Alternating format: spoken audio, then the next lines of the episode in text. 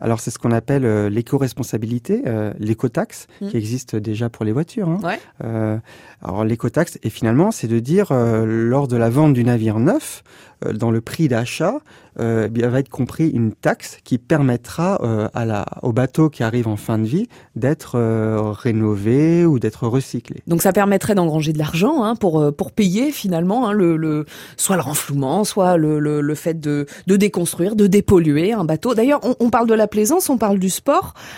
On parle pas des bateaux de travail euh, qui eux aussi représentent quand même une. une- Alors, oui, tout à fait. Ce sont pas du tout les mêmes filières. Mm. C'est pour ça, on n'a Mm. pas les mêmes euh, caractéristiques de navire, on n'a pas les mêmes dimensions. Mm.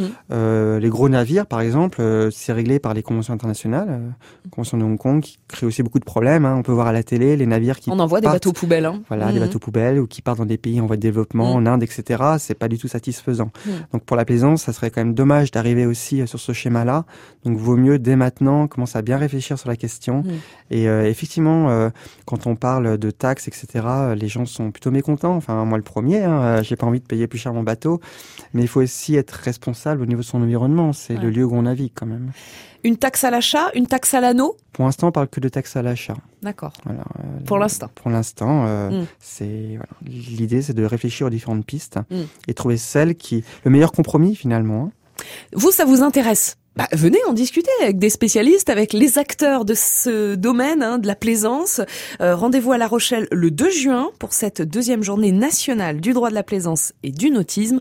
Ça se passe euh, à l'aquarium. À hein. l'aquarium. Voilà, Voilà. donc en plus vous serez dans un cadre sympa. Euh, Jérôme Elikman, on pourra vous y retrouver évidemment. Merci beaucoup. Merci à vous.